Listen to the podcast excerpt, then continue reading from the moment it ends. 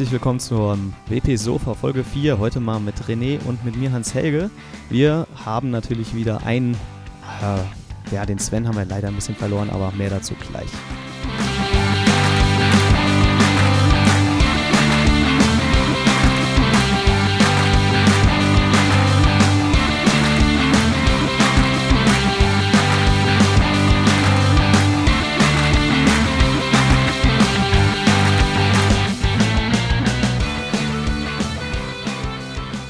Ja, hallo René. Hallo Hans-Helge. Schön, dass dir? du hier neben mir sitzt. Mir geht's gut. Ja, virtuell, ne? Virtuell. Nein, äh, nein ich sitze tatsächlich auf, auf meinem Sofa. Ach so, ja. Du hast ja jetzt ein, das offizielle WP-Sofa quasi damit ergattert. Ja, in, in Königsblau. Oha. Mit, mit Goldornamenten am Rand oben. Sehr schön. Ja, leider fehlt ja jetzt hier jemand. Wo ist denn Sven?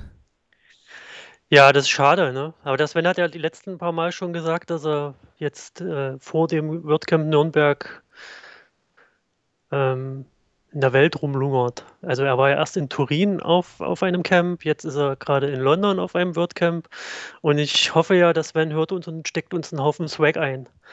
Stehe ich unheimlich drauf. Auf jeden Fall.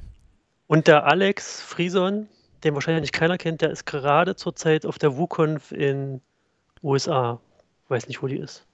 Aber da hat er auch schon Swag eingesteckt. Irgendwelche Wale und Sticker und fünf Beutel für jeden. Ich glaube, an Ähm. Stickern wird es uns nächste Woche nicht fehlen. Ich, ich überlege schon die ganze Zeit, wo ich welchen, welchen Sticker ich auf meinem MacBook überklebe als nächstes. Aber irgendwie tut es mir um jeden Sticker, den ich überkleben muss, leid. Naja, ja, ich hatte mich jetzt schon vor ein paar Jahren dazu entschlossen, keine Sticker mehr auf mein MacBook zu kleben. Ich habe da nur einen kleinen Ninja drauf. Das reicht mir. Minimalismus. ich habe ich habe damit habe ich auch angefangen, so äh, schön ein bis zwei WordPress-Sticker drauf, bis mir das irgendwann zu hässlich und zu langweilig aussah.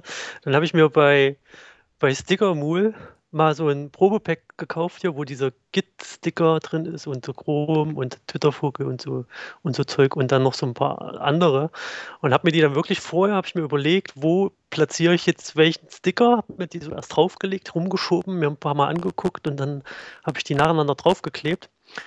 Naja, und das ist jetzt auch schon wieder eine Weile her. Da kam jetzt schon wieder ein Haufen Wapus dazu und ein Haufen WordPress-Kreise und ein, ein, ein abgeranzter spanischer Wapu, der da irgendwie jetzt in weiß, wo nur noch die Konturen von der Gitarre und von dem Wapu zu erkennen sind. Den, den kann ich auf jeden Fall überkleben mit irgendeinem neuen Wapu.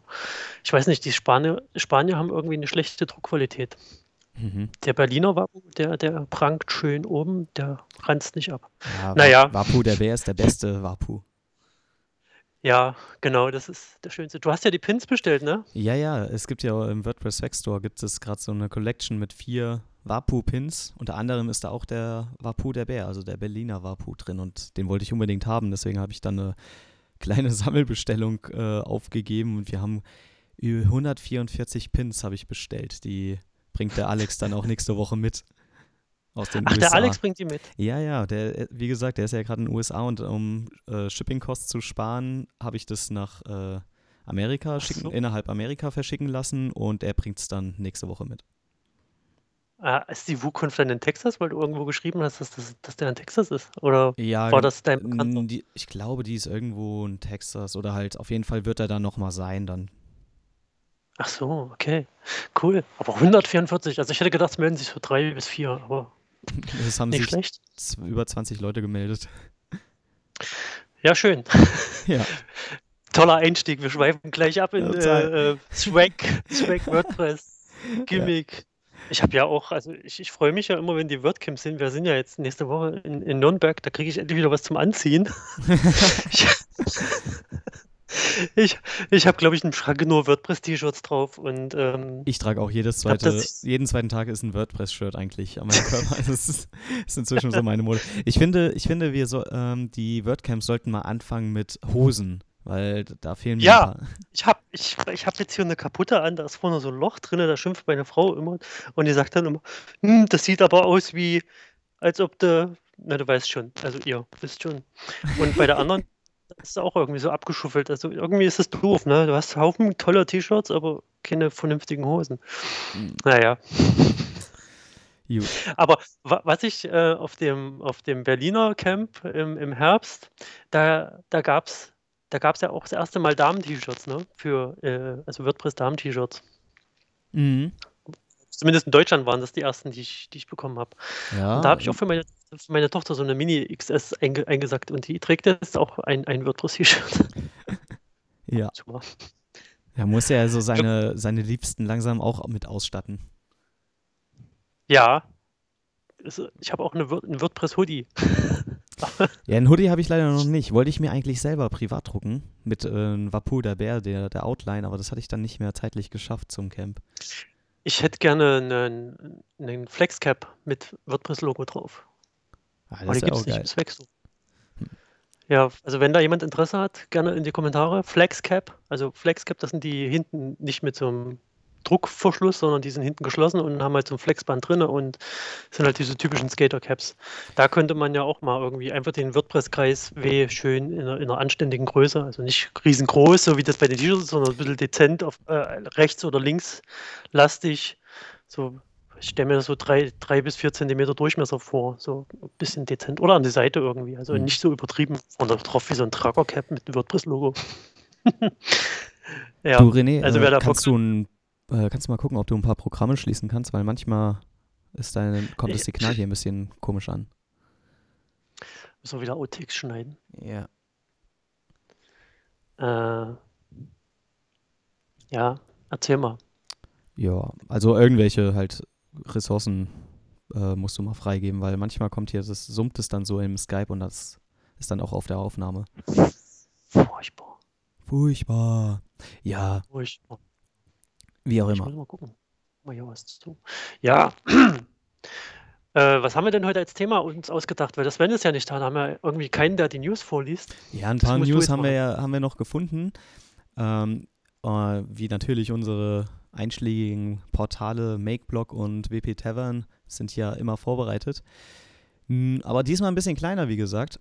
Unter anderem wichtig vielleicht zu erwähnen ist, dass die REST API 2.0 in Arbeit ist und dass ein zukünftiger Merge für äh, Version WordPress Version 4.7 geplant wird. Also vielleicht haben wir Glück und die REST API wird komplett dann in WordPress 4.7 drin sein. Das wäre natürlich schön.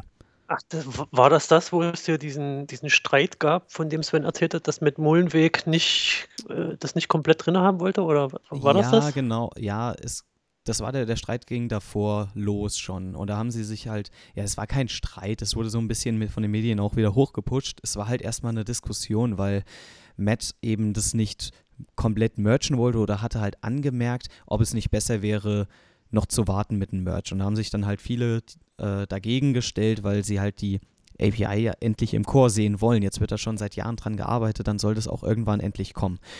Ähm, ja, jetzt also wie gesagt, das ist jetzt nur ein Merge Proposal, also ein Vorschlag für eine äh, für ein Merge, dass die mhm. REST API in 4.7 kommen sollen. Fix ist das noch nicht, aber auf jeden Fall wird dran gearbeitet an einem fixen Plan und das ist schon mal vielversprechend. Naja, die 4.7 ist ja auch noch weit weg. Wenn man jetzt den Rhythmus sieht, dann wird die wahrscheinlich frühestens 2018 kommen, ne? Hm, Oder 4.7? Nee, 4.7 ist für nächstes Jahr geplant. 2017? Ja, weil es kommen im Schnitt, ah ja, es kommen drei WordPress-Versionen pro Jahr raus. Wir haben jetzt, jetzt in wenigen Wochen kommt 4.5 raus. 4.6 folgt ja. ja. dann jetzt im, Spätsommer und dann kommt 4.7 entweder noch Ende des Jahres oder Anfang nächstes Jahres. Na, dann können wir ja gespannt sein, was da passiert. Was hast du denn noch?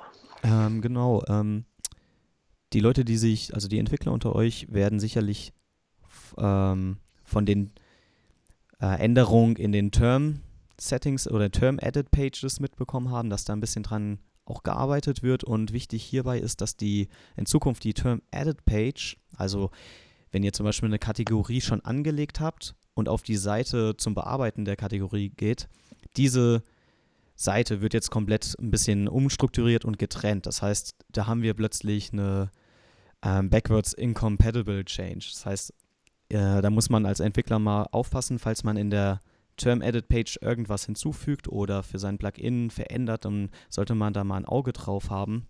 weil sich das ändern kann in WordPress 4.5. Link gibt es dann auch in den Shownotes für die Leute, die es interessiert. Ansonsten habe ich okay. nur noch auf dem Plan, dass jetzt äh, jQuery abgedatet wird. Anscheinend hier von Version 1.11.3 auf 1.12.2, auch für Entwickler interessant, falls ihr jQuery einbindet und irgendwie da was testen solltet. Ähm, und ansonsten haben wir jetzt so viel gar nichts mehr Wichtiges gefunden, was den ganzen Bereich abdeckt. Nee, wie gesagt, das ist ja Sven sein Steckenpferd. Der steckt da ganz tief mit der Nase in allen möglichen Sachen bei WordPress, Make und Polyglot und etc. Wir sind ja, wir sind ja hauptsächlich Entwickler. Wir haben gar keine mhm. Zeit, uns mit dem ganzen News-Kram zu beschäftigen. Ja, wobei, da fällt mir ein, ein, eine Sache, die habe ich noch gestern ja. gelesen. Ich weiß nicht, hattest du den Beitrag vor, auf WP Tavern mitgekriegt über die Panama Papers? Na, die Panama Papers haben ja, hat man ja allgemein über die Medien Ja, genau. Und jetzt, jetzt kam halt raus, jetzt kam halt, ähm, hat Forbes, äh, auch die ähm, Redaktion von Forbes hat rausgefunden, dass die Firma, wie heißt die, Monseca Forensica, mhm. dass die eben eine veraltete WordPress-Version am Laufen hat und dass deren Portal auf einer drei Jahre alten Drupal-Version basiert. Das ist jetzt noch nicht bestätigt, ob das auch der Grund dafür ist ähm, oder dass der Hacker diese, dieses Wissen hatte und daraus dann die Daten bekommen hat. Aber auf jeden Fall man, haben sie halt rausgefunden, dass sie eben, also dass die Firma eine drei Monate äh, alte WordPress-Version benutzt und eine drei Jahre alte Drupal-Version, welches vor allem auch sehr verdächtig ist, denn diese Version beinhaltet einige Security-Issues, die schon gefixt sind, unter anderem halt auch SQL-Injection-Methoden, wo sich halt jemand dann auf die Datenbank einhacken könnte. Wenn, wenn diese Dinge eben nicht manuell von der Firma gepatcht sind, was relativ unwahrscheinlich ist, dann äh, gibt es da auf jeden Fall einen riesen Sicherheitsleck in der Firma. Zeigt mal wieder ganz gut, dass man seine Systeme immer up-to-date halten sollte. Na, auf, auf jeden Fall. Das, das habe ich tatsächlich nicht so in der Form mitbekommen. Aber die werden ja wohl kaum die ganzen Kunden- und Firmendaten von diesen, äh, ich weiß nicht, wie heißt denn das, Personenfirmen, die da irgendwie ein Konto haben, in, ja. innerhalb von WordPress gespeichert haben, oder? Ähm, was haben die denn? Anscheinend haben doch, anscheinend, also wie, wenn ich den Artikel richtig verstanden habe von Forbes, haben die eben ein Drupal-Portal gebaut, wo sich die ähm, Kunden oder halt eben die Leute, die mit dieser Firma Fir agieren. Firmeninhaber. Genau, Firmeninhaber quasi, dass die halt darauf zugreifen können übers Internet, um Daten zu bekommen, um äh, Verträge irgendwie einzusehen, wie auch immer. Also, okay. das wird vermutet. Also, keine Ahnung, ob das, wie gesagt, äh, der Auslöser für diesen ganzen Leak ist, aber auf jeden Fall interessant, wie wichtig diese Firma ähm, Updates nimmt. Naja, das ist, das erlebt man halt e-, eben immer wieder, dass die Firmen sich äh, nicht bewusst sind, wie wichtig sind Updates und wie wichtig es ist, mein WordPress aktuell zu halten. Und dann kommt ja auch immer der, das Argument, na, WordPress ist ja unsicher. Also immer wenn ich mit irgendwelchen Systemadmins spreche, dann, dann kommen die mir mit WordPress, WordPress ist böse, WordPress muss ich irgendwie aussperren. Ich sage, nee, WordPress an sich ist nicht böse. Böse bist du, weil du benutzt Drittplugins, die WordPress böse machen und du kontrollierst sie nicht, welche Drittplugins du benutzt. Aber der Core an sich ist relativ sicher. Also ja. jetzt nicht zu 90 Prozent, aber es, ja, zu 100 Prozent kann eh nicht sicher sein, aber Nein, auf jeden Fall hat WordPress eine sehr, sehr gute Policy und sehr gutes Verhalten. Wenn ähm, Bugs, ja. Security-Bugs gefunden werden, dann wird da sehr schnell und intensiv gearbeitet, die auch zu fixen. Also da gibt es auf jeden Fall Stories, dass innerhalb 24 Stunden schon Patches rausgehauen wurden, weil es eben sehr kritische Bugs sind. Und ja, ich, ich sag mal, im Backend kann man ja sehr einfach WordPress äh, aktualisieren. Und wer das nicht wahrnimmt, diese Möglichkeit, der ist selber schuld. Ja, weil da die, das nächste Problem entsteht, dass es oft Leute gibt, die sind, die sind sich unsicher. Ähm, ich hatte letztens erst wieder ein, eine Kundin, die hat von 1 und 1 eine Mail bekommen. Bei 1 und 1, da gehen erstmal sowieso die Alarmglocken hoch, aber äh, ist auch, glaube ich, glaub ich, auch mal leicht übertrieben, das Ganze. Und äh, die hat von 1 und 1 eine Mail bekommen, dass die PHP-Version, die sie benutzt, veraltet ist und sie möchte doch bitte auf äh, entweder updaten, aber wenn sie nicht updaten möchte, dann kriegt sie einen äh, Backward-Support, äh, muss den aber extra mit 5 Euro bezahlen. Und Ja, Ja, die. Supportleistung war dann am Ende ihr zu sagen, mach ein Backup vorher, dann äh, guckst du in, bei 1 und 1, ob, wo du das umstellen kannst, stellst das bitte um auf die aktuelle PHP-Version und äh, dann aktualisierst du vielleicht nochmal dein WordPress und guckst, ob da irgendwelche Updates sind. Und dann läuft das. So, äh, ich habe gesagt, wenn irgendwas schief geht, dann rufen Sie mich bitte nochmal an. Er hat bis heute nicht nochmal angerufen. Also, also entweder ist es kaputt gegangen und ist jetzt sauer oder es hat funktioniert. Aber eigentlich ist es, also es ist halt das größte Problem ist immer, dass die Leute äh, äh, Angst haben vor den automatis automatisierten Abos. Ich muss mein Rollo stoppen, sonst sehe ich gleich die Sonne nicht mehr. So. Ja, die kommt gerade raus. Gerade eben hat es hier geregnet, wie, wie, naja, wie es halt regnet. Und jetzt kommt ja schön die Sonne raus. Kann ich übers Land gucken und sehe den blauen Himmel in der Ferne. Ist das toll. Äh, ja, lass uns mal zu unserem Thema gehen. Das haben wir noch gar nicht verraten, was eigentlich unser Kernthema heute sein sollte. Ja, Wobei es ja genau. auf der Seite in den Shownotes schon steht. Höchstwahrscheinlich Ja. wird es da stehen. Der Genau. Cheater. ja, was haben wir uns denn ausgedacht, René? Ja, ähm, da der Sven nicht da ist und äh, wir so ein bisschen die Aufteilung haben, Hans Helge und ich sind mehr die Developer. Sven ist Developer und äh, mit Fokus auf Endanwender haben wir gesagt, naja, der Sven nicht da ist, da können wir mal richtig Hardcore-Developer-Thema machen. Und was ist für Developer am interessantesten? Wie, welcher Workflow ist für mich am besten, um zu entwickeln? Wie kriege ich schnellstmöglich irgendwelche Kundensysteme äh, lokal bei mir repliziert und das möglichst einfach, indem ich dann nicht tagelang Zeit aufwenden muss? Also Thema ist Entwicklungsumgebung. Habe ich es Genau. gut eingeleitet? Ja, also sogar noch weiter, nicht nur Ent- Entwicklungsumgebung, wie welchen Editor nutzen wir, sondern auch welche Tools nutzen wir, um unser Vorhaben umzusetzen, dass wir lokal entwickeln können. Ja, ich würde mal kurz noch vielleicht für die, ähm, die jetzt äh, die Begrifflichkeiten noch mal kurz erläutern. Also es gibt ja zum einen die Entwicklungsumgebung, weil du gerade sagtest, Tools, ja, das sind zum einen, welche Tools benutze ich, darauf wollen wir weniger eingehen, weil wir und jeder benutzt das Tool, mit dem es halt funktioniert, für ihn am besten, sondern wenn wir von Entwicklungsumgebung sprechen, reden wir von Serverinfrastrukturen. Ähm, sowohl äh, öffentlich, online in der freien Welt, als wie auch hier in auf meinem lokalen Rechner, in meinem lokalen Netzwerk. Und in dieser Folge soll es vorrangig darum gehen, wie kann ich lokal auf meinem Rechner eine anständige oder brauchbare WordPress-Entwicklungsumgebung herstellen oder, an, oder anders, wie machen wir es, würde ich, glaube ich, eher sagen, sollte es hingehen, weil es gibt ja viele Wege, viele sind gut und wir sagen nicht, das ist der beste Weg, sondern so machen wir es. Richtig. Am Endeffekt muss man selber damit arbeiten und äh, zufrieden sein. Und es gibt einfach nicht den goldenen Weg, weil jedes Projekt so unterschiedlich ist, dass man auch, äh, dass andere Wege einfach auch besser sind. Genau. Was, ich frage dich gleich mal einfach mal so, damit wir jetzt uns nicht in irgendwas festlegen. Wie, wie machst du das denn, Hans-Helge? Wie entwickelst du mit äh, WordPress lokal bei dir auf dem Rechner? Also ich muss da unterscheiden, weil auf der einen Seite habe ich, ähm, entwickle ich auch konkret Webseiten, also wo ich dann wirklich Theme- und Plugin-Zusammenstellung mache und dass am Schluss halt die Webseite so steht, wie sie dann später aussehen soll.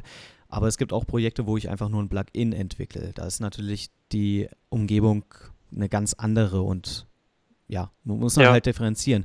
Ich gehe mal jetzt äh, speziell mal von der Webseitenerstellung aus. Wenn ich also einen Kunden habe, der eine Webseite haben will für seinen zum Beispiel Buchclub oder so, dann habe ich auf der erstmal äh, mir im Kopf muss ich mir erstmal so strukturieren, was brauche ich denn alles. Also ich brauche das WordPress, ich brauche irgendwie die, ähm, eine Möglichkeit, dass ich das lokal entwickeln kann. Ich will halt nicht die ganze Zeit das auf den Server hochladen müssen und irgendwo live ähm, editiere, weil das soll ja der Kunde erst noch ne, gar nicht mal sehen Warum oder denn nicht? Das ist doch eine, eine gute Möglichkeit, gleich auf dem Server das zu machen. Naja, es ist aber äh, auch ein, es gibt so ein paar Nachteile, die dahinter stehen. Erstens ist die Performance, also wenn ich jedes Mal was hochladen muss oder live editiere, das ist einfach mega aufwendig und ich brauche die ganze Zeit Internet. Und vielleicht soll ja auch einfach noch gar keiner sehen, was ich da mache. Also ich will ja eigentlich erstmal. Aber, Na? aber Internet brauchst du doch immer. Oder sitzt du draußen auf der Parkbank und entwickelst da? Internet brauche ich eigentlich nicht immer. Also es gibt mit auch Zeiten, wo ich einfach mal unterwegs bin, im Zug zum Beispiel oder so, dann habe ich kein Internet zur Verfügung. Aber zudem, wie gesagt, wenn ich lokal entwickle, ist es einfach schneller, weil die Dateien nicht aus dem Internet geladen werden, sondern direkt von meiner Festplatte. Ja, aber am Ende geht es ja nicht nur um Geschwindigkeit, ne? Na, wenn ich entwickle, äh, nervt es schon, wenn die Webseite jedes Mal eine Sekunde lädt. Ja, ich, ich meinte jetzt nicht, äh, das ist, ähm, äh, es geht auch darum, dass du, wie du schon sagst, du entwickelst äh, wenn du entwickelst, dann produzierst du Fehler zwangsläufig und die Fehler sollen nicht sichtbar sein nach außen. Wenn ich das jetzt auf dem Live-System mache, dann muss ich mir entweder relativ sicher sein, was ich dort tue und welche Auswirkungen das haben kann.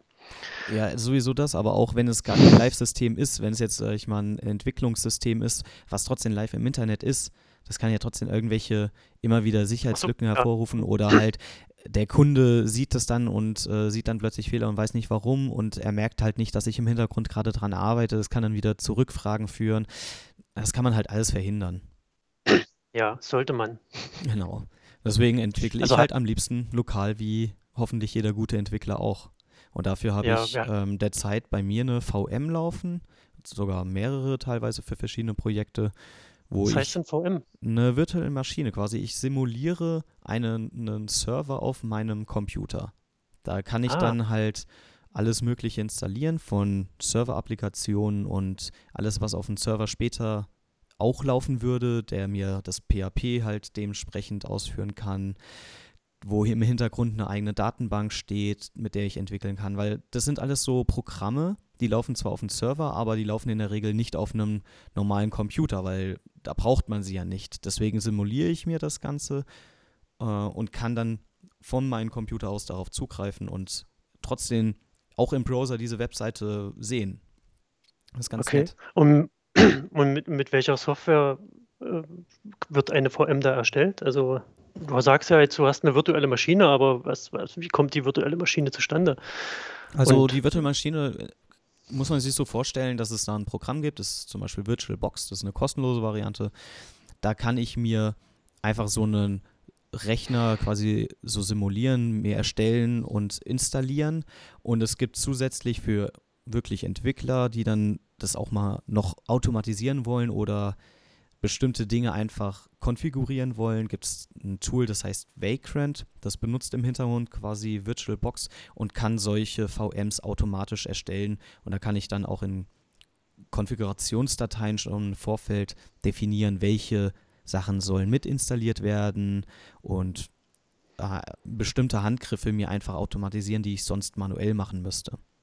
Da habe ich mir zum, auch ein, ein, Skript geschrieben, da hast auch du, René, dir einige Skript geschrieben, die einfach diese ganzen Dinge ein, ja, einfach aufschreiben, weil die wiederholen sich ja immer. Ich will ja. nicht jedes Mal für jetzt jedes jetzt hast, Du hast jetzt dem Hörer die Illusion genommen, dass ich gar, dass ich nicht so viel Ahnung habe wie du. Ah, also wer das jetzt nicht wusste, der, ähm, das, ist, das ist jetzt enttäuschend natürlich.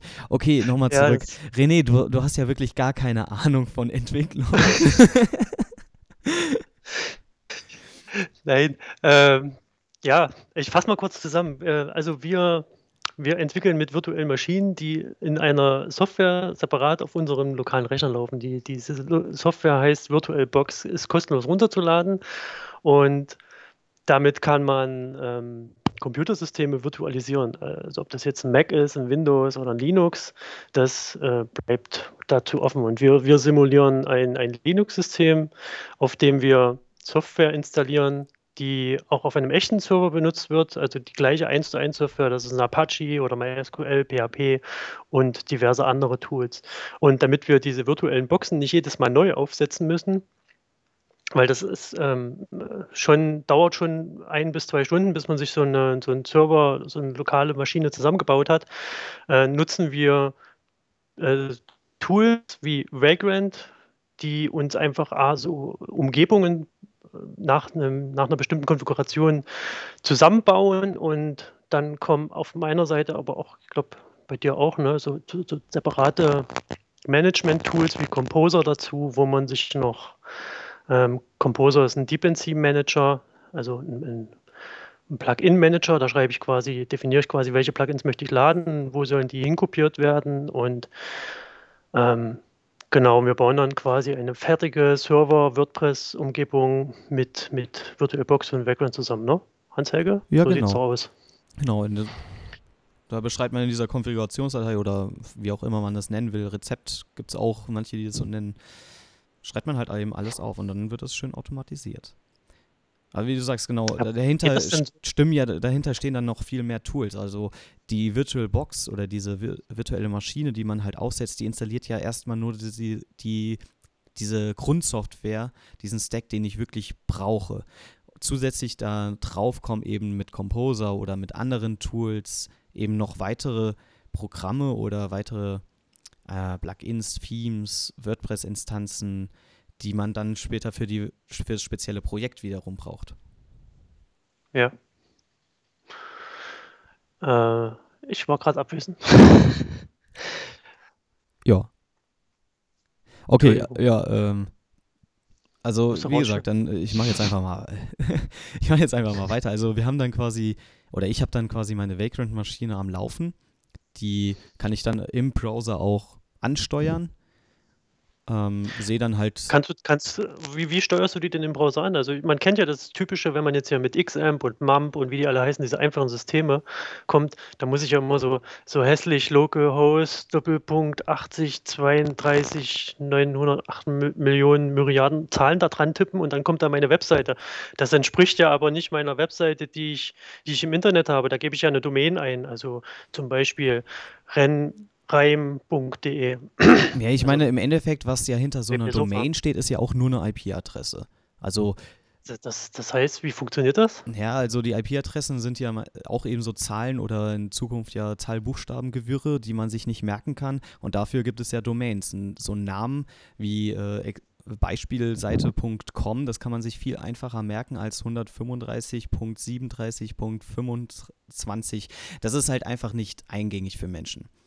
Und was- sowas kann ich dann mit, mit Vagrant und äh, Virtual, VirtualBox machen, oder wie sieht Ähm, das aus? Im Endeffekt ja, weil jeder, jeder PC, jeder Computer hat auch eine eigene Datei, so eine, so eine, ja, so eine genannte Host-Datei, die liegt auf dem Computer und da kann man dann so ein Linking erstellen, so ein Mapping, wo ich dann eben diese IP-Adresse, die ich mir nicht merken kann, reinschreibe und eine Domain, die ich mir irgendwie ausdenke, ähm, dahinter schreibe. Und wenn ich in meinen Browser dann jetzt diese Domain, die ich mir ausgedacht habe, eintippe, wird mein Computer automatisch wissen, alles klar, diese Domain soll auf diese IP-Adresse weitergeleitet werden und die wiederum ruft dann die Webseite auf dem Server, auf dieser virtuellen Maschine auf.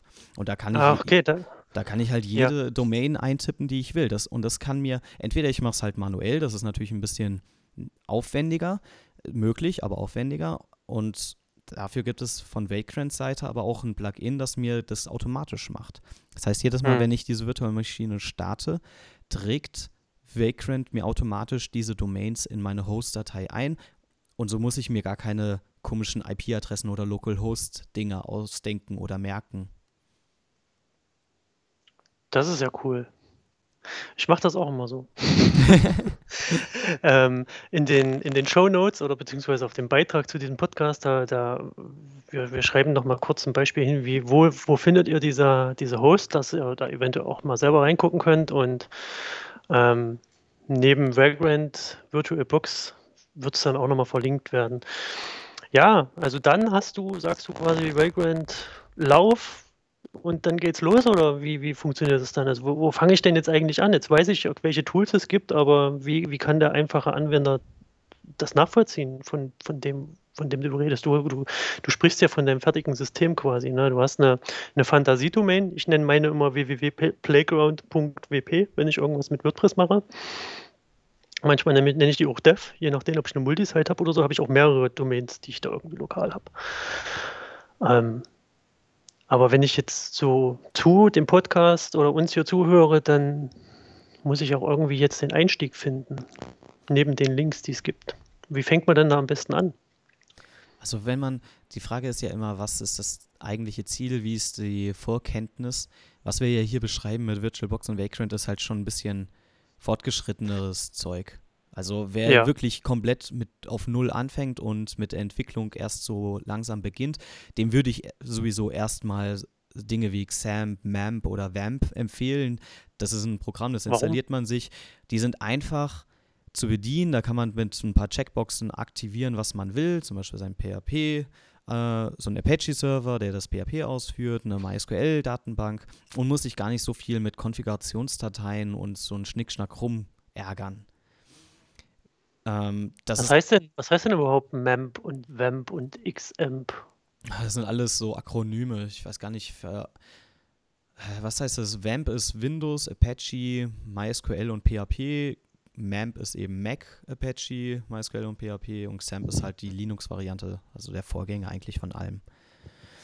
Das sind Okay. einfach fertige Pakete, die schon so geschnürt sind. Was wir beide ja uns mit Vagrant selber alles zusammenschreiben und uns so eigene Konfigurationsdateien oder Rezepte basteln, das hat quasi, haben diese Programme schon fertig in einer fertigen Servierbox quasi zusammengeschustert. Das ist für Einsteiger Aber echt nützlich. ja, ja, jetzt, jetzt frage ich mich natürlich, wenn die XAMPP, WAMP, wenn die das schon servierfertig haben und genau das gleiche machen anscheinend wie wir, warum machen wir das so kompliziert? Jetzt klingelt mein Telefon. Jetzt klingelt einfach dein Telefon. Oh nein. Ich glaube, da, Furchtbar. da ruft, äh, die, rufen die 90er an und fordern XAMPP zurück. Ach so. Nee, sag doch mal, Ich- warum Es ist, es ist einfach nicht nicht einfach mit. flexibel genug. Wenn man wirklich Was irgendwann heißt denn mal. nicht flexibel? genug? wenn man, ja, lass mich doch mal erklären, Mensch. Ach so. Ja, ich habe keine Ahnung. Also, wenn du halt ein XAMPP anfängst und eine erste, eine erste Webseite damit lokal programmierst, funktioniert das alles super. Aber wenn du wirklich mehr willst, wenn du bestimmtere Dinge einstellen willst, wenn du den Apache ähm, einstellen willst, dass er ein bisschen performanter läuft, dass, äh, wenn du mehrere MySQL-Datenbanken brauchst und wenn du mehrere Domains verwaltest, also sobald es komplexer wird, als die GUI von diesem Programm dir bietet, äh, dann wird es schon ziemlich frickelig und ziemlich kompliziert. Und wenn du dann nochmal dieselbe Konfiguration für ein ganz neues Projekt starten willst, na dann gute Nacht. Das klappt nämlich in der Das Regel heißt, nicht. das heißt, ich, ich kann auch nicht sowas wie, wie Composer oder WPCLI, so eine fancy Developer-Tools nutzen. Äh, das Oder kannst das? du doch, das kannst du ja schon, aber das musst du dann alles manuell wieder ausführen, weil das läuft ja nicht mehr dann auf der VM, sondern das läuft ja alles diesmal lokal auf deinen Rechner. Ja. Das heißt, WAMP, XAMPP und so, die installieren diese ganzen Produkte, die wir jetzt eben beschrieben haben, nicht in einer VM, sondern die installieren das alles lokal auf deinem Rechner. Das heißt, du hast Ach, nicht mehr die schöne, auf du hast gar nicht mehr die schöne Trennung zwischen einem wirklich einer simulierten Umgebung, die deinen Server ersetzen Ja. soll, sondern du hast jetzt alles auf deinem Rechner, deine ganzen Dateien Das- auf das ist deinem ja- Host und so. Und ja, das müllt auch mehr oder weniger einfach alles ein bisschen zu mit der Zeit. Das ist ja blöd. Was, was soll denn das auf meinem Rechner? Auf meinem Rechner will ich sowas gar nicht haben. Ja. Nee, dann benutze ich das nicht. Genau, deswegen Nee, empfehle ich dafür lieber benutzen auch wir ja eben VirtualBox. VirtualBox. Der Vorteil ist auch, ähm, ich kann keine MAMP, MAMP, also äh, wir haben ein Projekt mit mehreren Developern und jeder Developer soll möglichst die gleiche Umgebung haben. Der soll die gleichen Daten haben, der soll den gleichen Stand haben. Der, der Code, die Codebasis wird per Versionierung geteilt. Das heißt, da haben alle den gleichen, aber oft haben Entwickler unterschiedliche Maschinen, weil die eben entweder MAMP benutzen, je nach, je nach Stand der Entwickler oder irgendwas anderes. Und wir sagen, hey, mit Virtualisierung können wir eine, eine, eine, eine Box zusammenbauen, eine Blackbox, in die kannst du was reinlegen von draußen und du bekommst halt eine fertige Umgebung. Und diese Box kann ich kopieren und an all meine Developer verteilen und alle haben die gleiche Codebasis. Und da für ein Projekt habe ich ja immer bestimmte Konfigurationsvoraussetzungen, äh, zum Beispiel, wenn es jetzt WordPress ist, welche Plugins werden benutzt, welche WordPress-Version, welche äh, Datenbank äh, oder Datenbankinhalte allgemein. Und das kann ich alles per, per Tools, also per Skripte in die Box reinladen und jeder hat den gleichen Stand. Das ist zumindest schon mal ein, ein wesentlicher Unterschied zu den MAMP und XAMP und WAMPs, die man als Einsteiger durchaus benutzen kann, die ihre Daseinsberechtigung haben. Ich, ich, ich kenne noch einen entscheidenden Nachteil für MAMP. Also ich habe auch mal irgendwann vor gefühlten 14 Jahren mit MAMP angefangen und habe mich dann relativ schnell über diese, über diese Localhost-Domains ge geärgert und festgestellt, dass ich das zwar handeln kann, aber nur mit einer MAMP Pro-Version. Und Ja, ich hatte mir die Naja. Pro-Version damals von der Uni kaufen lassen. ich hatte keine Uni, die, wo ich mir das kaufen konnte. Ja, da, das war ganz lustig. Ich habe ich hatte, halt. ich hatte für ein Projekt, äh, für eine Studienarbeit was entwickelt, auch auf WordPress-Ebene und habe dafür mir äh, MAM Pro kaufen lassen, weil ich es ja unbedingt brauchte. Und ich glaube, äh, einen Monat später habe ich dann Vagrant en- entdeckt und MAM nie wieder angefasst. Ja, das war am Ende auch der Grund für mich. Also für mich war es zum einen, dass ich da keine Domains managen konnte und dass das, das MAMP einfach meinen Rechner zumüllt. Das heißt, ich will ja auch mal, ich will ja lernen und spielen und wissen, wie meine Serverumgebung funktioniert und dann installiere ich auch mal irgendwie eine andere PHP-Version oder irgendwelche PHP-Tools oder irgendwelchen Quatsch und dann äh, läuft es nicht und ich kann es nicht wieder zurücksetzen. Mit einer virtuellen Maschine probiere ich aus, die ist leer, da, da spiele ich rum. Wenn es nicht funktioniert oder ich die kaputt gespielt habe, dann schmeiße ich die weg und hole mir eine neue. Ohne dass es meinen Rechner tangiert an sich, weil das ist immer blöd. Gerade wenn du dann mit irgendwelchen Ruby-Skripten noch rumbastelst und Ja, dann Node.js. wird's, dann wird's und so. aber richtig frickelig. Also, das finde ich nämlich ziemlich nervig, wenn du alles auf deinem eigenen Rechner hast und dann installierst du noch Ruby, Python und alles andere, was so drumherum benötigt wird. Du müllst deinen Rechner so schnell voll und du Ja. kriegst diese ganzen versteckten Dateien, kriegst du nie wieder richtig weg. Also, es ist so mega nervig. Ja, und deswegen, Leute, Zuhörer, je nach Stand, nach Wissensstand, nutzt Virtualisierung.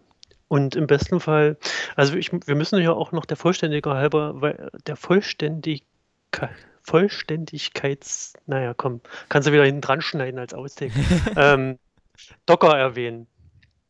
Ich habe, ähm, also wir haben jetzt Vagrant quasi als äh, als Management-Tool, also Vagrant ist ja, ist ja keine virtuelle Maschine, sondern es, es, es managt nur virtuelle Maschinen. Also es ist, er- erstellt im Hintergrund automatisch virtuelle Boxen und kann die mit bestimmten Eigenschaften versehen, also eigenen IP-Adressen und irgendwelche ähm, Aufgaben noch ausführen und ganz viel anderen Quatsch. Und es gibt ja auch noch Docker. Ich weiß nicht, wie weit du dich mit Docker auskennst. Hm, gar nicht. Gar nicht. Also ich hatte letztens ja in, in Berlin, hatte ich ja die Session mit Entwicklungsumgebung, wo ich irgendwie, weil ich vor Menschen immer sehr nervös bin, bin ich da durchgerast. So relativ schnell kann man auch auf WordPress TV sehen. Und am Ende kam ein, äh, ein Zuhörer auch zu mir und wies mich dann auch auf Docker hin. Ich hatte zwar Docker immer nur beiläufig mal in der PHP, im PHP-Magazin oder in irgendwelchen Tweets oder so gesehen, habe mir das nochmal angeguckt, aber es hat mich irgendwie nicht angesprochen und sich mir auch nicht erschlossen. Aber ähm, ich habe mich in der letzten Zeit nochmal mit, mit automatisierten Tests beschäftigt, beziehungsweise habe ich das früher schon gemacht und dort bin ich aktuell über Travis wieder gestoßen und habe mir dann den, so, ein- so ein Travis-Bildlog mal angeschaut, weil, da, weil das Ding halt Fehler geworfen hat in meinem Fall. Und da ist mir dann aufgefallen, dass Travis mit Dockerboxen arbeitet. Und äh, Dockerboxen sind ähnlich wie, wie Vagrant. Also Docker ist halt auch eine, ein Tool, um, um zu, zu virtualisieren. Ich habe aber bis jetzt noch nicht rausgefunden, also lieber Hörer, entschuldige, entschuldige unser Unwissen, aber äh, Docker war mir irgendwie zu kompliziert in seiner Konfiguration und ich habe irgendwie keinen Zugang gefunden, aber ich würde es gerne näher wissen, wie es funktioniert und ob das besser ist als Vagrant.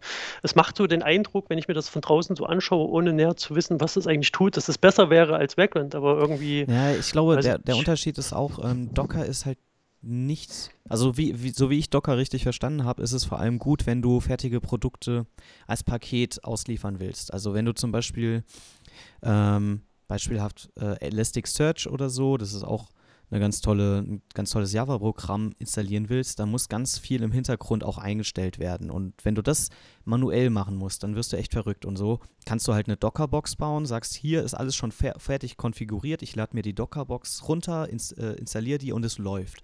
Das ist ganz nett. Also es ist wirklich halt um äh, verschiedene ja Versionen. aber- also klar, du könntest das irgendwie mit äh, Vagrant auch machen und ähm, irgendwie halt simulieren und dir eine Box bauen, aber Vagrant ist halt wirklich eher so für die Entwicklung gedacht und Docker eher für die Auslieferung. So habe ich das verstanden. ja, das, das, das macht ja, Travis macht das ja auch. Du sagst ja, du hast ja eine, eine Travis ähm, wo du definierst, welche PHP-Version und äh, was soll Composer machen und irgendwie kannst halt so Sachen definieren. Ähm, das, was ich aber äh, gerade eben schon mal erwähnt habe, ist, dass, dass ich eine, gerne eine geschlossene Box habe, die ich irgendjemand anderes geben kann und er hat den, die gleiche Umgebung, möglichst eins zu eins wie ich und dass alle das, das, das Gleiche haben. Das, Ähm, das kann man mit Docker machen oder sollte man vielleicht auch, ich weiß es noch nicht, mir hat sich das noch nicht erschlossen, aber ähm, da ich da, da sich Docker mir noch nicht erschlossen hat in seiner vollständigen Funktionsumfang und ich aber auch keine Zeit hatte, das jetzt irgendwie intensiver auszuprobieren, mache ich natürlich erstmal das, was ich am ehesten kann. Ich nehme das, was ich habe und versuche das irgendwie mit dem zu tun, was ich habe. Und äh, das ist nun mal aktuell Vagrant und VirtualBox und Composer und etc. So, ich, ne, meine Idee war, ich habe eine, eine Vagrant Basis Basisbox, wo die ist prinzipiell erstmal leer. Also eigentlich ist es nur ein Repo mit einem Ragvan-File und einer bestimmten Dateistruktur, die ich, die ich mir überlegt habe. Und da liegen auch noch Bildskripte drin. Also Bildskripte sind Shell-Skripte, die ausgeführt werden, wenn Vagrant hochfährt oder wenn, wenn ich sage, Vagrant ähm, führe die Dinger bitte aus. so, und das ist sowas wie, erstelle mir virtuelle Hosts äh, von Domains oder route irgendwelche Webverzeichnisse halt so, was ich, was ich standardmäßig immer wieder per Hand machen muss, habe ich halt automatisiert in Skripte ausgelagert.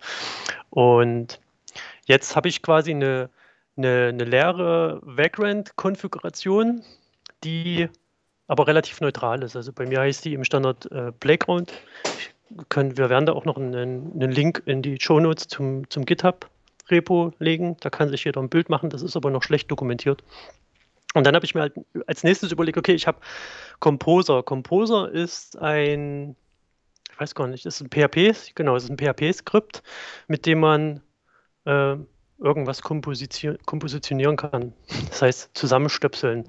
Ähm, es wird vorrangig dazu benutzt, um PHP-Packages zu laden. Und mein Gedanke war eben, okay, ich, ich habe ein Projekt, weil wir vorrangig im PHP entwickeln ähm, laden wir zum Beispiel WordPress. Ich brauche für das WordPress-Projekt brauche ich Plugin A, Plugin B. Das kommt entweder aus irgendwelchen GitHub-Repos oder aus Bitbucket oder irgendwoher. Es kann aus verschiedenen Quellen kommen. Und ähm, ich kann der Composer-Datei auch sagen, wenn du ausgeführt wirst am Ende, dann führe noch irgendein Shell-Skript aus und ja, mach halt was. Ähm, so, was Composer nicht kann, ist halt, äh, weil es halt ein Package Management ist, irgendwie dritte Sachen noch konfigurieren. Und ich habe äh, Composer ein bisschen missbraucht dazu, um das zu erweitern, um Vagrant Informationen, also welche IP habe ich, also welche IP soll mein Vagrant haben, welche Domains soll mein Vagrant haben und wie soll mein Vagrant heißen. Das habe ich in, in, in dem JSON-String von Composer einfach mit reingeschrieben und ein Bildskript, was ausgeführt wird, wenn Composer ausgeführt wurde was mir dann halt das Vagrant-File noch erstellt bzw. anpasst. Klingt jetzt ein bisschen verwirrend, aber. Aber ich bin immer noch der Meinung, dass die Einstellung für Vagrant nichts in der Composer JSON zu tun hat, weil das einfach ja, das komplett ich, verschiedene Programme sind. Nee, ja, deswegen, ich habe ich hab da auch schon von anderen äh, auf den Deckel bekommen, aber es ist für, für mich irgendwie der, der logischste Weg zu sagen, okay, ich habe ein, ein, ein File, mit dem ich mein Projekt definiere. Ob das jetzt ein YAML oder ein, Composer ist, ist dabei erstmal zweitrangig. Aber ich habe ein projektspezifisches, eine projektspezifische Datei, die ich verwalten muss, wo alles drin steht, was ich für dieses Projekt benötige. Und das ist, äh, that's is, that's it. das ist das Ziel. Ich habe eine Datei, wo ich alles verwalten kann. Und ähm, diese, diese Composer checkt mein Vagrant-Repo aus, checkt alle Plugins und WordPress in das in die erzeugt, von Vagrant erzeugten Verzeichnisse richtig aus und am Ende habe ich, hab ich quasi alle Dateien, brauche dann nur noch ein Vagrant abzumachen und die Maschine fährt hoch und ich kann www.playground.wp in meinem Browser eingeben und das Projekt läuft, ohne dass ich irgendwas machen muss. Ja, ich laufe da eher einen anderen Ansatz. Also ich versuche dann doch eher die Dinge dort zu behalten, wo sie halt wirklich gebraucht werden. Also ich werde halt keine Vagrant-spezifischen Konfigurationen, die Composer JSON schreiben, sondern das schreibe ich dann in meinem konkreten Fall zum Beispiel in ein Bildskript, welches zu Vagrant gehört, rein. Also weil ich das, ich finde das persönlich einfacher, so auch die Gedanken zu strukturieren und zu wissen, wenn ich das, wenn ich etwas an Vagrant ändern will, dann mache ich das in der Vagrant-Datei und nicht in der Composer. Und wenn ich was mit Composer ändern will, dann mache ich das in der Composer-Datei. Ich, ich habe das lieber gerne getrennt. Naja, das, das Problem ist aber, wenn, wenn du, wie ich in meinem Fall, ein, ein universelles äh, Vagrant, eine universelle Vagrant-Konfiguration habe, ja, die hat Äh, da hast du einen Vagrant-File. In dem Vagrant-File steht drin, welche Skripte sollen geladen werden, welche IP hat das Ding, wie heißt das Ding. Und jetzt habe ich ein Projekt, dann, dann checke ich aktuell dieses Vagrant aus, also mache einen Git-Klon und muss dann in das Vagrant-File gehen und da entsprechend irgendwie die IP ändern. So, wenn ich das jetzt, sagen wir mal so im, im Schnitt, im normalen Betrieb, habe ich so sechs, sieben Vagrants irgendwie auf meiner Kiste und vergesse dann auch schnell mal, welche IP habe ich jetzt schon benutzt. Und dann kommt es des Öfteren vor, dass ich entweder irgendwie zu schnell bin, Git-Klon mache und dann die Kiste einfach hochfahre, ohne drüber nachzudenken, dass ich da irgendwie die IP ändern muss oder den Namen von dem Ding oder noch die Hosts, die da drin stecken. Das, das, das vergisst du einfach, wenn du das im normalen Betrieb machst. Und deswegen war die Überlegung, okay, ich packe die Informationen, die ich zu diesem Projekt habe, also zu diesem Projekt packe ich in eine Datei. Das heißt, Projekt weiß, welche Plugins werden benötigt, das Projekt weiß, welche WordPress-Version, das Projekt weiß, welche Struktur es hat und das Projekt weiß auch, welches, äh, welche Vagrant-Information es verwenden soll. Und ja, benutzt, du für, benutzt du für ein Projekt eine Vagrant-Konfiguration und eine VM? Nee, ich benutze ich benutze für jedes, also ich habe mir, ich habe das am Anfang tatsächlich so irgendwann mal konzipiert, dass ich in einer V, in einem Vagrant, Schrägstrich VM, viele Projekte verwalten kann. Aber das, das hat sich irgendwie als ähm, äh, unpraktikabel erwiesen, weil du halt auch mal ein Backend wegschmeißen willst oder, oder, so ein komplettes Projekt einfach löscht. Und deswegen habe ich so herauskristallisiert, dass ich für jedes Projekt einfach eine neue Maschine aufsetze. Ja, ich bin nämlich gerade dabei, eigentlich genau diesen anderen Weg zu fahren, dass ich, ich habe jetzt keine speziellen Projekte, ähm, sondern eher normale Kundenaufträge, wo ich Webseiten erstelle, die halt, ich nenne es mal 0 auf 15 sind. Das heißt, da sind keine großen äh, Dinge, die speziell angepasst werden müssen, wo ich eine spezielle PHP-Version beachten muss oder so. Und deswegen habe ich dann lieber alles in einer VM und habe mir Bildskripts gebaut, wo ich schnell und einfach mir eine neue Webseite anlege. Dieses Bildskript äh, hat, enthält dann die Domain, äh, legt mir automatisch meine V-Hosts an im Apache-Server, legt mir eine Datenbank an, lädt mein Sample-Projekt mhm. an äh, und so habe ich alles beisammen. Und das, und, äh, ich bin halt gerade dabei, auch noch ein Delete-Skript zu schreiben, das mir genau das halt wieder rückgängig macht, dass ich eine bestimmte Seite mir eben löschen kann. Also ja, ich glaube, da, genau. Da macht das auch Sinn. Ich glaube, genau da schließt sich halt der Kreis, was wir ganz am Anfang gesagt haben, dass es eben halt keinen goldenen Weg gibt, der für alles passt, sondern man muss immer überlegen, ist es für ein, ist es für das Projekt das Richtige und muss ich irgendwas bedenken, was beim nächsten Projekt vielleicht anders ist. Aber, äh, also wie gesagt, ich bin auch am Anfang deinen Weg gefahren und habe mir halt auch angefangen, verschiedene Bildskripte zu basteln, äh, zu, zu schreiben, sowas wie ein SQL-Importer, ein V-Host-Creator und hast du nicht gesehen.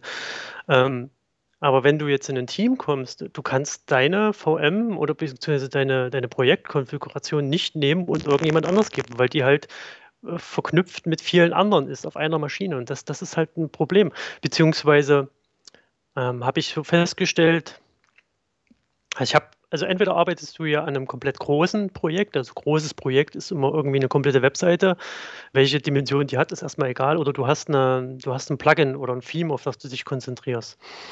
Ähm, das, das Ding ist einfach, was ich immer wieder habe, ist, ähm, dass ich dann am Ende mehrere Maschinen manchmal laufen habe, das, was halt performance-lastig ist für, die, für den Rechner. Und B, komme ich auch durcheinander. Dann habe ich zum Beispiel irgendwie angefangen, na, ich weiß nicht, vielleicht liegt es auch an meiner unstrukturierten Entwicklerart und Weise. Also ich habe halt, ich fange jetzt mit Vagrant A an, habe eine virtuelle Box, packe da mein Plugin ein, was ich entwickle. Das liegt irgendwo auf GitHub, das checke ich mir aus und dann, dann baue ich da dran rum. So, und dann kommt irgendwie jemand dazwischen und will irgendwas schnell getestet haben. Dann habe ich halt quasi so meinen Spielplatz Vagrant. Da packe ich dann noch ein Theme dazu und noch ein Plugin und hier und da und dann wechselst du wieder in ein Kundenprojekt. Da brauchst du dann das Plugin, was du vorhin entwickelt hast, auch wieder. Stellst dann fest, oh, hier ist aber ein Fehler, fix das in dem einen, in der einen Maschine, committest das, vergisst das aber irgendwie äh, in der anderen Maschine auch noch zu fixen und dann kriegst du irgendwann, äh, hast du halt, ähm, ja, du, du, das driftet halt so ein bisschen auseinander und deswegen habe ich mir angewöhnt, tatsächlich für eine Aufgabe immer eine Maschine anzulegen, in der ich auch nur diese eine Aufgabe erledige. Das heißt, wenn ich jetzt ein Plugin entwickle wie, wie Search and Replace, dann habe ich da eine extra Maschine, weil das Plugin braucht A, auch wieder eine spezielle Anforderung oder ich brauche für den Test eine spezielle Anforderung. Das heißt, ich brauche irgendwie, ähm, äh, zum Beispiel hat uns ein, ein, ein, Chinese aus Hongkong hat uns äh, das Ding einmal komplett übersetzt. Das heißt, ich muss mir da noch Chinesisch installieren und das Ding auf Chinesisch testen und ich brauche irgendwie eine große Datenbank. Große Datenbank heißt, ich habe da jetzt plus 2000 Posts und plus 2000 Attachments und Kategorien drin. Also die Datenbank ist irgendwie 200 MB groß. Einfach nur, damit ich weiß, okay, das, das sucht und ersetzt auch in der ganzen Datenbank und schmiert mir nicht irgendwo zwischendurch ab.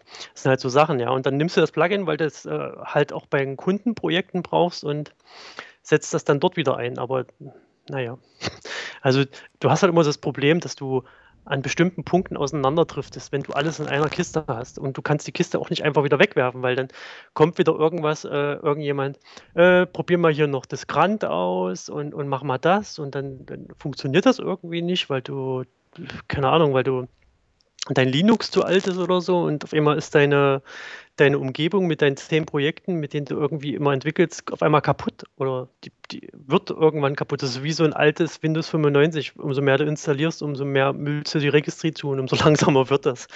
Und das ist halt der Grund, warum ich mir angewöhnt habe, jedes Projekt bekommt bei mir eine eigene Box. Und diese Box kann ich halt auch mit meiner Konfiguration über Composer kann ich die halt einfach wieder löschen. Wenn ich sie nicht mehr brauche, lösche ich die. Die müllen auch meinen Rechner nicht zu, weil ich weiß, wenn ich die Composer wieder auschecke, also die Composer liegt auch in einem, äh, in einem Git-Repo, in einem separaten. Dann mache ich einfach Klon des Repo, Composer install, dann weiß ich, okay, jetzt hat er die, die Background-Struktur zusammengebaut, dann mache ich Background ab in dem Ordner und die Maschine läuft wieder. Bup. Samt Datenbank und allem drum dran. Das ist einfach der, der Grund, warum ich das so tue oder machen tue. Tut, tut die Feuerwehr. tut, tut. Ich weiß auch, ja, wenn es funktioniert und äh, dann ist es ja gut. Und bei Großprojekten finde ich das auch äh, total einen validen Punkt, dass man das auch von den Boxen her trennt.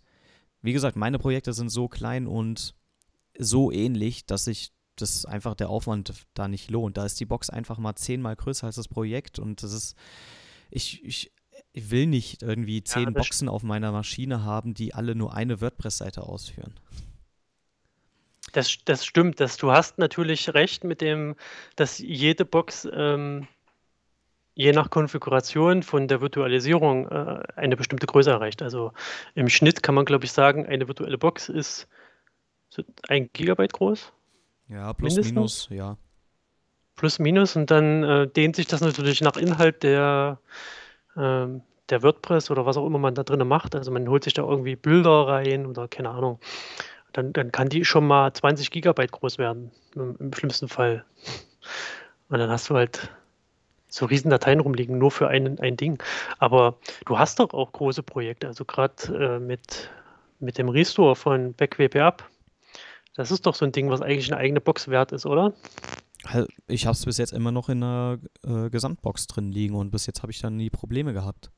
Vielleicht werde ich das mal als nächstes angehen, dass ich dafür eine eigene Box bauen werde damit halt neue Leute einfacher einsteigen können. Aber bis jetzt war irgendwie der, der Bedarf nicht da. Naja, wir müssen uns da eh nochmal zusammen. Das, das müssen wir. Um mal unabhängig vom Podcast austauschen, wie, was der beste Weg ist.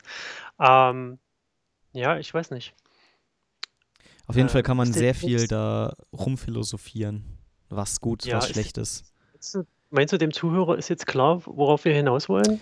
Ich glaube, entweder er hat bis hierher gefolgt und hat keine Ahnung oder er hat schon längst abgeschaltet. Aber ich oder glaube, wir, wir wissen inzwischen, was der andere glaubt. Also wir glauben einfach, ihr habt das alle nicht verstanden. Schreibt es in die Kommentare, wie auf YouTube. Zeige ich jetzt nach unten, aber sieht ja keiner. genau, Daumen hoch, Daumen runter, wie auch immer. Oder, äh, Stimmt, wir müssen mal dieses, Re dieses Reaction-Plugin, von dem wir letztens gesprochen haben, installieren, dass man nicht Kommentare schreiben muss, weil das machen die Leute eh nicht, sondern dass die einfach nur wie im Slack da so ein, so ein Smiley hinterlassen können. Müssen wir mal angehen, ja. Aber gut, eins mach, nach dem anderen. Mach das doch. ja. Mach das mal, ja. Ich habe ja auch so viel Zeit, genau. nee, ich mach das nachher, wenn ich hier die Shownotes schreibe. ähm, wie ist denn das? Dann, ähm, dann haben wir gleich für, dann stellen wir das für Sven, als, als Sven sein Lieblingsplugin vor. wir, haben ja, wir haben ja diese Rubrik, genau, wir, wir heben uns das für, fürs Ende auf, unsere Rubrik, äh, unsere äh, Plugin-Vorstellung. Ja, ich ja, glaube, wir äh, sind schon beim Ende. Sollen wir gerade da weitermachen? Ich, ich, ich, ich wollte noch den, den Bogen abschließen mit Backend, aber wir lassen das einfach so stehen und ähm, wer was zu, zu, zu, zu meckern oder beizutragen hat, schreibt es in die Kommentare. Richtig, nutzt sie, dafür sind sie da. Genau. Und äh, wir, wir mögen auch Hater. Wir ärgern uns dann zwar tierisch, wenn da irgendjemand rumhatet, aber ist egal. Ähm, wie der Cowboy. Wie heißt denn der richtig? Du kennst ihn noch. Der Bernhard. Der Bernhard, genau. Der hat ja, äh, da, da, muss ich mich bedanken für den Bernhard oder wir sollten uns bei ihm bedanken. Der hat ja als, als erster Deutscher einen, einen deutschen Podcast-Review gemacht. Ne? Danke, Bernhard, äh, für das ausführliche Review der beiden deutschen Podcasts. Ja, da sind wir unter den, den Top 2 gelandet. Von ja. aktuell zwei möglichen Podcasts, die man reviewen kann. Die sind aber beide gut. Ja, also ich, ich habe ja auch keine Wertung gebracht, welcher besser ist. Ist ja auch egal. Ähm, Sofa natürlich. Was? Presswerk? Hass? Nein. Ja, okay. Schreibt es in die Kommentare, welcher Podcast gefällt euch am besten. Jetzt hier anrufen äh, unter 0180 dreimal die 5. Achso. ähm, ja, äh, wir haben, wir, sind fast, wir sind am Ende. Ne? Also ich glaube, wenn wir jetzt noch weiter über Virtualisierung und Background reden, dann versteht es am Ende gar keiner mehr, außer die, die vielleicht irgendwas in die Kommentare schreiben. Dann können wir da weiter diskutieren. Ich bin da auch völlig offen, ob jetzt Docker vielleicht doch die richtige Lösung ist. Ich finde da keinen Einstieg. Vielleicht hat irgendjemand ein gutes Tutorial oder so. Ich weiß es nicht, aber ich habe so viel auf dem Tisch, dass ich mich jetzt eigentlich nicht weiter damit dem Thema beschäftigen muss. Das läuft jetzt für mich so, wenn der Hans Helge irgendwann mit was Tollem um die Ecke kommt, dann gucke ich mir das an und vielleicht überzeugt es mich vielleicht auch nicht. Ich weiß es nicht. Macht's, wie ihr wollt viele Wege sind gut. Richtig. Es gibt keinen es gibt keinen Königsweg. Und äh, wenn irgendjemand sagt, das ist scheiße so, glaubt es nicht. Probiert es aus, stellt für euch fest, was das Beste ist und äh, macht es einfach so. Genau. Dass es funktioniert. Ja. Das war jetzt das Wort zu dem Thema. Das war das Wort zum Sonntag? Nein, zu dem Thema. Ach so. Zu ach so. Thema. Ja, ah, wir werden es nie ansprechen. Wir sind aber auch äh, in Nürnberg, ne? Wir sind in vertreten. Nürnberg, richtig. Also, falls ihr anderer Meinung seid, könnt ihr es uns da direkt ins Gesicht sagen. Aber dann müsst ihr ja. auch mit einer Reaktion äh, rechnen. Ihr müsst dann die mit dem WordPress-T-Shirt suchen. Ah. Quark, sprecht einfach die mit dem WordPress-T-Shirt an. Am besten die mit, mit den, äh, die bunten, ne? Die von den, immer, ja, immer. Die mit den, immer die, die mit den bunten ansprechen. Am besten die, die, die nicht so aussehen wie wir. Ja, gut. Ähm, Kommen wir zum Abschluss, unsere, oder? Ja, Jetzt, bevor wir, wir eiern hier die ganze Zeit nur rum. Ja, ist doch, ist doch gut so. Ich mach doch schon. Also, ähm, ja, hast du, hast du nebenbei mal, ich suche mal das Plugin raus, stell du mal deinen so lange vor. Alles klar, ja. Kommen wir wieder zu den Plugin-Picks. Ich habe ein kleines, nützliches Plugin mal rausgesucht von Dominik, nämlich Public Post Preview oder auf Deutsch öffentliche Vorschau. Falls ihr Blogger seid, und ihr hattet mal das Problem, ihr habt den Blogpost geschrieben und wolltet den unbedingt jemandem zeigen, der keinen Zugang auf den Blog hat, also keinen Account oder so. Dann kann er den Blogbeitrag nicht lesen, solange er nicht veröffentlicht ist. Mit diesem Plugin könnt ihr sozusagen einen Vorschau-Link generieren. Diesen Link ähm, reicht ihr dann der Person weiter. Der kann dann den Blogpost schon mal vorher lesen, reviewen, euch Feedback geben. Das Feedback könnt ihr einfließen lassen und dann könnt ihr in Ruhe den Beitrag veröffentlichen, ohne dass er vorher schon öffentlich sichtbar war. Ganz nützlich, auf jeden Fall äh, eine Empfehlung wert. Und falls ihr mal vergesst, diesen öffentlichen Link wieder rauszunehmen, keine Sorge, der löscht sich nach 48 Stunden automatisch. Oh, ist ja wie bei ME5. Quasi. Also, ja, so selbstzerstörend. Cool. Genau. Kannte ich noch nicht, aber. Ist ganz nützlich, falls man das mal braucht. Ja. Ähm, was ich als, als Entwickler nützlich finde, ist nämlich, äh, ich, ich brauche das immer wieder, dass ich irgendwie große Datenmengen, also in WordPress mit großen Datenmengen benötige. Und ich bin natürlich weder Blogger noch irgendwie Redakteur oder so, dass ich jetzt hier ständig auf große Datenmengen zurückgreifen kann. Deswegen stelle ich FakerPress vor. Ähm, FakerPress ist quasi ein Plugin, was mir random so viele Daten erstellt oder erzeugt, wie ich haben möchte. Also Posts kann ich einstellen, erzeuge mir von 500 bis 2000 Posts mit Metadaten, mit bestimmten Bildern, mit bestimmten Headlines, mit Kategorien und alles drum dran. Ich kann mir Kategorien automatisch erstellen, ich kann mir User automatisch erstellen und was gibt es noch? Weiß ich nicht. Ich kann mir alles, was ich im WordPress brauche, automatisch mit dem Faker-Pass erstellen und das in einer ähm, unendlichen Masse. Also wenn ich einen Blog mit 10.000 Posts brauche, dann kann das Fakerpress machen. Läuft dann zwar eine Stunde durch, aber am Ende habe ich 10.000 Posts und meine Datenbank ist 200 MB groß und ich kann da endlich richtig testen. Also super Sache. Ähm, was ich besonders gut fand, ist, dass es halt sehr feingliedrig ist. Also ich kann wirklich tief in, äh, in die Metadaten reingeben. Wenn ich jetzt einen Post habe mit bestimmten Metadaten, dann kann ich die auch dort simulieren und anlegen. Äh, Kannst ja, du dann Metadaten auch äh, quasi so Platzhalter erstellen, dass ich die Meta, ja. dass der Metadaten nicht immer gleich aussieht? Ja, die werden random erstellt. Entweder möchte ich, kannst du sagen, ich möchte jetzt HTML-Metadaten haben, dann erzeugt er da irgendwelchen HTML-Code oder ich möchte Lorem Ipsum haben oder ich möchte da Bilder haben. Achso, Bilder kannst du auch frei einstellen. Du hattest ja letztens dieses Unsplash-Plugin. Ähm, FakerPress hat das auch drin, diese API-Anbindung, aber noch zusätzlich an 500 Pixel und Lorem Ipsum Pixel oder so heißt das. Ja, Lorem Pixel keine Ahnung. Die, ja. Genau, das ist auch noch drin. Und du kannst das noch frei erweitern. Also wenn du jetzt irgendwie ein Projekt hast und äh, da Projekt spezielle Bilder brauchst oder so. Also es ist sehr, sehr, sehr toller Funktionsumfang, sehr cooles Plugin. Hat aber, glaube ich, irgendeinen Bug. Den habe ich aber auch in dem Faker Press Repo schon gemeldet. Keine Ahnung, ob die den schon gelöst haben. Klingt gut. Und die Code, die Codequalität, also wer Entwickler ist und irgendwie noch Inspiration braucht, wie er sein Plugin zu strukturieren hat und ein bisschen gucken möchte, wie man das richtig tun kann, äh, guckt euch auch den Code an. Der ist auch ähm, vorzeigbar und als Ideengeber heranziehbar. Ähm, ja, das dritte Plugin, was der Sven eigentlich vorstellen wollte, das haben wir, glaube ich, aber letztens auch schon mal gehabt, ne? in, in, Folge 2 oder ja, in Folge 2 mit dem Reactions. Wer es kennt, was jetzt auch bei GitHub mit drin ist, dass man hier irgendwo so ein Smiley setzen kann oder aus, aus Slack. Das gibt es auch als WordPress-Plugin, wird dann in Shownotes stehen. Haben wir jetzt einfach für den Sven vorgestellt. Alles klar, genau. Ich glaube, damit haben wir es, oder? Ja, ich habe jetzt auch keine Lust mehr. Oh, der kleine René muss jetzt ins Bett. Ja. Okay. Dann sagen wir Tschüss, danke fürs Zuhören. Dankeschön und schreibt es in die Kommentare. Macht's genau. gut. Macht's gut. Bis zum nächsten Mal. Tschüss.